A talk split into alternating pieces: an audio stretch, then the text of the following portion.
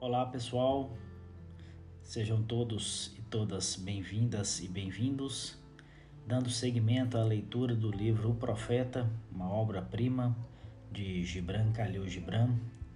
Vamos agora para o nono tema e Gibran vai falar sobre as roupas, que é algo muito singelo do nosso cotidiano? Todos nós entramos em contato com as nossas vestimentas, com as nossas roupas.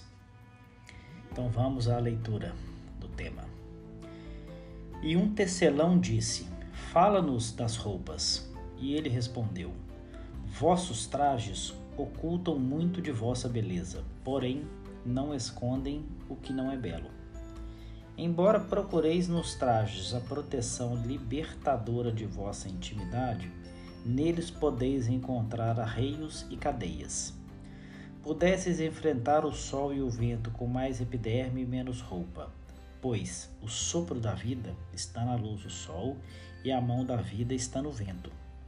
Alguns dentre vós dizeis: O vento do norte foi quem teceu os trajes que vestimos. Eu, porém, vos digo: sim, foi o vento do norte.